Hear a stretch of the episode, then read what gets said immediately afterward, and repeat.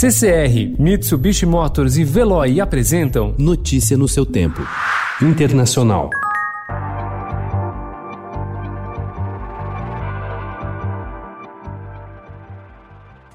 Desde o dia em que assumiu o cargo, o presidente dos Estados Unidos, Donald Trump, tem implantado políticas que levam em conta quase que exclusivamente o interesse dos republicanos, mostrando se importar pouco com os apelos de eleitores independentes e moderados, que são fundamentais na corrida presidencial americana. Resultado para Trump é um desempenho ruim em estados decisivos para quem almeja vencer a disputa de novembro.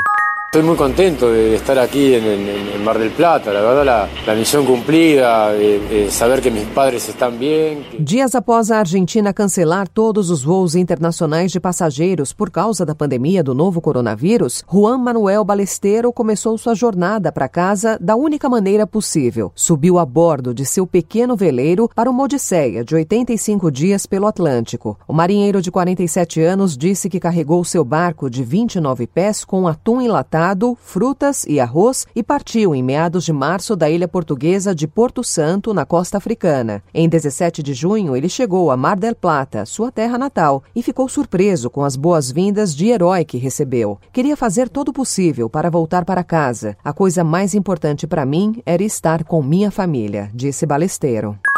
Benny Gantz, o principal parceiro de coalizão do primeiro-ministro de Israel, Benjamin Netanyahu, manifestou ontem sua oposição ao avanço de um plano para anexar partes da Cisjordânia ocupada, onde os palestinos querem estabelecer um Estado. O plano começaria a ser implantado amanhã. A discordância veio no mesmo dia em que a Organização das Nações Unidas disse considerar que a proposta é irregular. A anexação é ilegal. Ponto final afirmou a alta comissária das Nações Unidas para os Direitos Humanos, Michelle Bachelet, em uma declaração por escrito. Bachelet escreveu ainda que Israel não deve seguir por essa via perigosa.